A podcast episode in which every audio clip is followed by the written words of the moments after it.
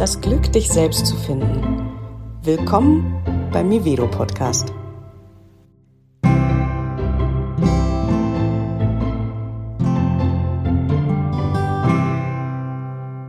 Okay, sitze ich hier, mache die 27. Version der ersten Folge meines neuen Podcasts und denke bei jedem Mal, es wird immer blöder. Aber so viele Leute haben gefragt, wann ich meinen eigenen Podcast mache, dass ich ihn jetzt mache. Worum soll es in meinem Podcast gehen? Was ist meine Zielgruppe? Was ist mein Anliegen und wer bin ich? Also worum geht's mir ganz grundsätzlich in meinem ganzen Tun und Wirken? Geht's mir immer darum, Menschen zu begleiten auf dem Weg mehr zu sich selbst. Also es gibt so Plattitüden, in die eigene Kraft kommen, sich selbst erkennen, den Weg zu dir selbst finden. Aber mir fällt auch irgendwie nichts Besseres ein als diese Plattitüden, muss ich ehrlich sagen, weil es ist eigentlich genau das, was es ist.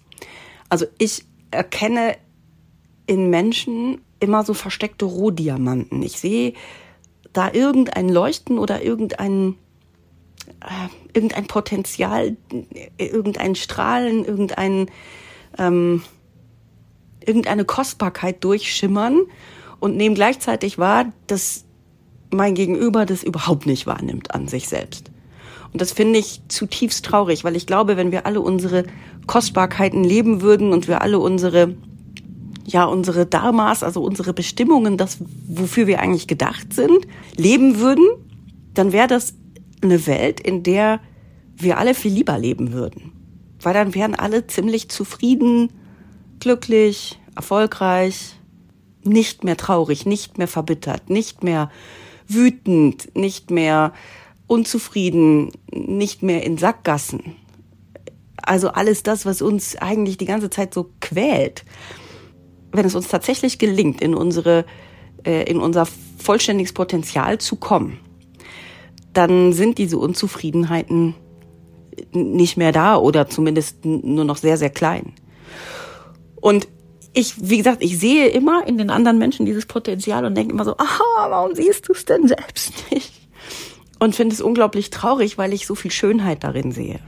Als Traumatherapeutin sehe ich natürlich auch, ähm, an welcher Stelle bei vielen Menschen sind das tatsächlich Traumata, nicht bei allen, aber bei vielen, an welcher Stelle dieses Potenzial oder dieser Rohdiamant mit Müll oder Entschuldigung für das Wort, mit Scheiße zugeschüttet ist, sodass das wie nicht mehr leuchten kann. Zumindest nicht mehr so sichtbar leuchtet, es leuchtet immer noch. Aber es ist eben zugeschüttet. Und irgendwie sehe ich da durch. Und irgendwie kann ich immer erkennen, was da drunter eigentlich schimmert. Und ich erkenne gleichzeitig auch die Muster, die da drüber liegen, also die Dreckhaufen, die da drüber geschaufelt wurden. Und ich erkenne auch, hm, ja, sagen wir mal, welche Möglichkeiten es geben könnte, um diesen Dreck wegzuschaufeln. Ich bin Traumatherapeutin, ich bin Human Designerin, ich habe Psychologie und Gebärdensprachen studiert, ich habe spirituelle Seminare und Weiterbildungen besucht, ich habe professionelle Trauerbegleitung an der Universität Duisburg-Essen äh, gelernt ein Jahr lang und, und, und. Ich habe viele traumatherapeutische Ausfort- und Weiterbildungen besucht, Komplextrauma war lange Zeit äh, mein Kernarbeitsbereich, so dass ich, ich würde sagen, so ziemlich allen menschlichen, ich weiß gar nicht, soll ich sie Tiefen oder Untiefen nennen, aber auf jeden Fall Schattenthemen schon begegnet bin. Vielen, vielen, vielen, vielen Mustern, vielen, vielen, vielen Rohdiamanten. Ja, und natürlich vielen Möglichkeiten, diese Muster aufzulösen, zu erkennen, überhaupt erstmal zu erkennen, was liegt da eigentlich für ein Rohdiamant drunter? Ich habe äh, viele Menschen kennengelernt mit vielen verschiedenen Glaubenssätzen und Denkansätzen und Weltsichten. Ich bin groß geworden mit einem promovierten Physiker, der gesagt hat, nur was beweisbar ist, ist wahr. Und einer spirituellen Mutter, die fand, sie mein, müsste meinen Vater davon überzeugen, dass man Parkplätze durchaus beim Universum bestellen kann. Also diese Polarität trage ich im Grunde genommen äh, von klein auf an in mir und habe äh, schon sehr früh entdeckt, dass das nicht unbedingt eine Polarität ist, die sich widerspricht, sondern die sich ergänzt und die sich eigentlich gegenseitig beweist.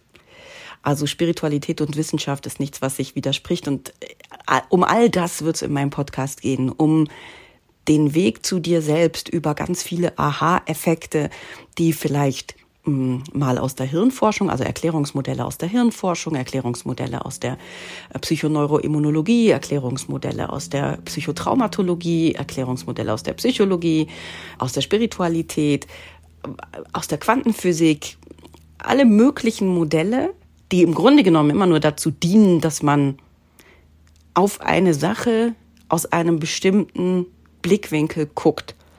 Die Blickwinkel können unterschiedlich sein. Und meine Erfahrung ist, dass ich kann, wenn ich 90 Blickwinkel zur Verfügung habe, die ich mir angucken kann, weil die mir gerade zur Verfügung stehen, kann es sein, dass ich bei 88 Blickwinkeln überhaupt nichts Spektakuläres sehe und einer dieser Blickwinkel macht plötzlich, ah, wenn ich das vorher gesehen hätte. Aber der Blick auf die Sache ist immer die gleiche. Das ist genau wie wenn ich in meinen Ausbildungen für Heilpraktiker für Psychotherapie ähm, gefragt werde, äh, worin denn eigentlich die maßgeblichen Unterschiede bestehen in den ganzen verschiedenen Therapiemethoden. Ich kann natürlich die Unterschiede aufzählen, aber ich kann auch gucken, was ist der gemeinsame Nenner, weil es gibt bei jeder Psychotherapiemethode einen gemeinsamen Nenner. Und dieser gemeinsame Nenner, das ist das, wo, wo ich meinen Blick hinrichte. Und den kann ich aus verschiedenen Perspektiven dahin richten. Und das ist das, was ich meine mit verschiedenen Blickwinkeln. Also auf ein Phänomen, was dich betrifft, auf ein Verhaltensphänomen, ein Muster, ein Denkmuster, irgendwas, kann ich gucken aus verschiedenen Blickwinkeln. Und vielleicht hast du schon ein paar Blickwinkel gehört oder erklärt bekommen und es hat nicht Klick gemacht. Da war kein Aha-Moment. Und ich versuche so viele wie möglich Blickwinkel anzubieten, dass vielleicht die Chance besteht, dass es irgendwann einen Klick macht und du sagst, jetzt, darin finde ich mich. Da kann ich was mit anfangen, jetzt erkenne ich mich. Weil ich glaube, in dem Moment, wo wir wirklich anfangen, uns zu sehen, Sami Molcho, der berühmte Pantomime und Körpersprachlehrer und äh, Leser, hat mal den Satz geprägt, nur wer gesehen wird, wird wirklich und nur wer wirklich ist, kann wirken. Und das finde ich einen wunderschönen Satz. Und deswegen, also zunächst wird man von außen gesehen und das ist mein Angebot an dich, meine Unterstützung ist, dass ich durch die Dinge, die ich in diesem Podcast weitergebe, dich sehe und dir damit die Chance gebe zu sagen, wow, okay, jetzt erkenne ich da gerade auch was. Das ist zumindest das Ansinnen von diesem Podcast, genau wer ich bin, hatte ich gerade schon ganz kurz erwähnt, zumindest meine Ausfort- und Weiterbildung. Mein Name ist Savina.